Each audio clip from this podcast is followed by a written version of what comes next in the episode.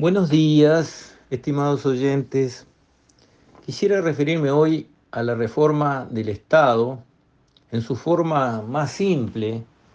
¿Qué es el Estado? Y finalmente son los funcionarios públicos, que se deberían llamar a sí mismos servidores públicos, porque están al servicio del público. No son los patrones del público, son servidores públicos. Se les paga para que sirvan al público, que es todo el resto de los uruguayos. Entonces, hasta ahora, la Oficina de Servicio Civil, que es la que se ocupa de los funcionarios públicos, lleva los registros, lleva todos los antecedentes, la información, digamos, es donde se centraliza el conocimiento sobre quién cobra del Estado qué y para qué. Allí está actuando Conrado Ramos, que es alguien que ha estudiado el tema, de la reforma del Estado, de la carrera funcional, etcétera, etcétera, de hace muchos años, un técnico, y ha tratado, pero me consta, lo ha intentado con todas las ganas del mundo, de hacer esa reforma. Hay muchas reformas del Estado, pero hay una reforma que es, bueno, los funcionarios públicos tienen que operar en un marco sensato, cosa que créanme hoy no sucede.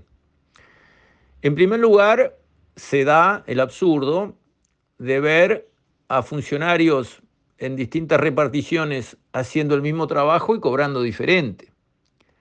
Por otra parte, se ven sueldos que son sueldos y después se ven bonificaciones que son otorgadas de una manera discrecional por la autoridad de turno, que se transforman en el grueso del ingreso y que se dan a, piacere, digamos. Entonces alguien que tiene un sueldo de 70 mil pesos tiene bonificaciones, compensaciones de varias maneras posibles y termina cobrando 200 mil pesos. ¿Y por qué? Y ese sí tiene las compensaciones, pero otro hace lo mismo y no tiene las compensaciones. De eso hay cantidad en el sector este, público uruguayo.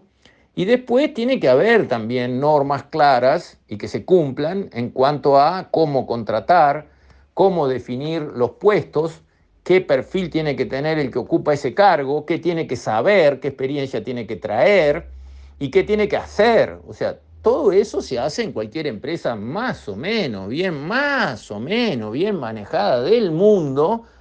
Esto es algo que ya está resuelto. En el Estado uruguayo no. En el Estado uruguayo no. Créanme.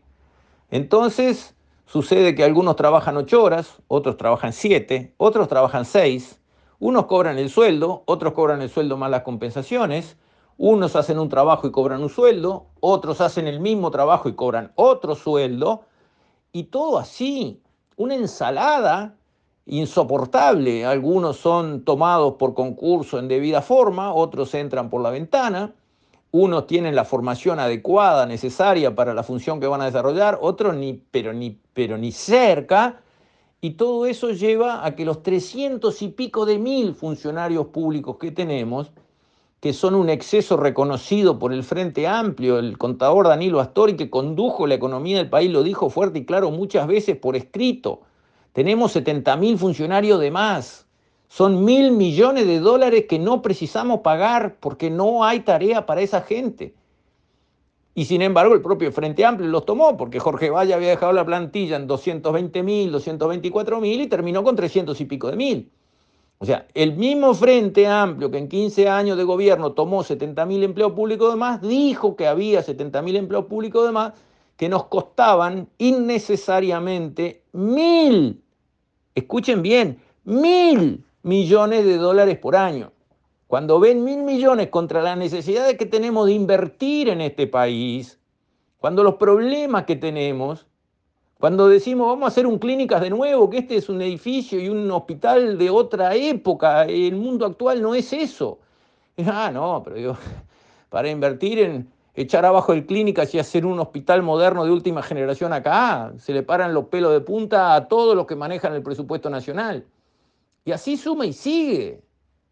Inversiones en temas que tendrían que estar resueltos y andamos arrastrándonos y a mí me da pena ver que en el Parlamento, cada dos por tres, los legisladores cuando viene una rendición de cuentas pasan horas y días buscando de dónde sacar 3 millones de dólares. Tres, donde todo el mundo tiene el consenso de que sí, que esos recursos hay que volcarlos. ¿De dónde salen? Por favor, ¿cómo los conseguimos? Tres millones para un país como Uruguay son tema de discusión en nuestros parlamentarios de días enteros. Y estamos pagando mil millones de dólares de más, que no los precisamos, que las mismas tareas se podrían hacer igual o mejor, porque cuando hay exceso de funcionarios, sucede lo que se llama productividad negativa. Si yo tengo que tener dos personas trabajando para hacer cierta tarea y trabajan solas, tranquilas, rinden X. Si yo les pongo cinco más arriba, que no paran de agarrarles el teléfono, de hablarle, de charlarle, de pedirle, de darle, de llevarle, de traerle, de... esas dos producen menos que lo que hubieran producido trabajando solas. Entonces, no es solo que sobran, sino que además de sobrar, hacen que baje la productividad de los que sí se precisan.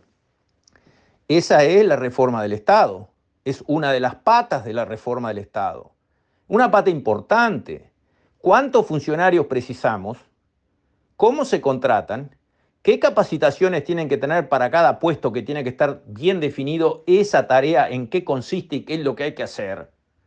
¿Y cómo tiene una carrera funcional esa persona? De manera que si cumple ciertos requisitos, va ganando experiencia, se forma más, hace cursos, y va pudiendo escalonar en base a un proceso de selección también, porque no es solo por pasar años que uno tiene que ir subiendo y subiendo y ganar cada vez más, y uno sirve para lo mismo que servía cuando entró, ¿por qué tiene que ganar más por ser más viejo? A ver, que alguien explique. Bueno, pero así están funcionando las cosas dentro del Estado en muchos sectores. Entonces, ha habido una negociación entre COFE, el Sindicato de los Empleados Públicos, y las autoridades del gobierno buscando justamente acordar estos aspectos que son de total razonabilidad y sensatez, que le convienen a los funcionarios públicos que son de verdad, que son de buena fe, que son personas que realmente, y las hay, pero cantidad abrumadora, quieren cumplir bien con su trabajo, son responsables, se hacen cargo de, de sus posiciones y sacan adelante su trabajo bien, bueno, para todas esas personas, una carrera funcional bien armada y un marco laboral sensato y moderno es imprescindible. Lo demás es la selva, depende de la autoridad de turno si me mira con buenos ojos o malos ojos, qué historia tengo yo laboral acá adentro, no puede ser.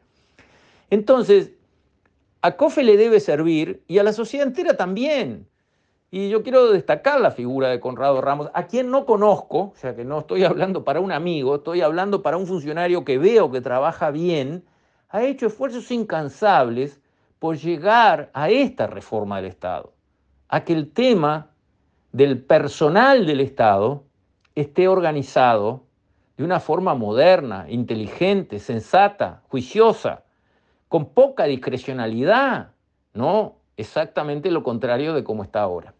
Entonces, enhorabuena a estos esfuerzos. Espero que en esta rendición de cuentas lleguen artículos que atiendan esta problemática en base a un sensato acuerdo entre el sindicato y las autoridades para que este tema, que es una de las patas de la reforma del Estado, anunciada con grandes voces muchas veces en el pasado, nunca concretada, ni, ni un milímetro, bueno, que esta vez se dé este importante paso.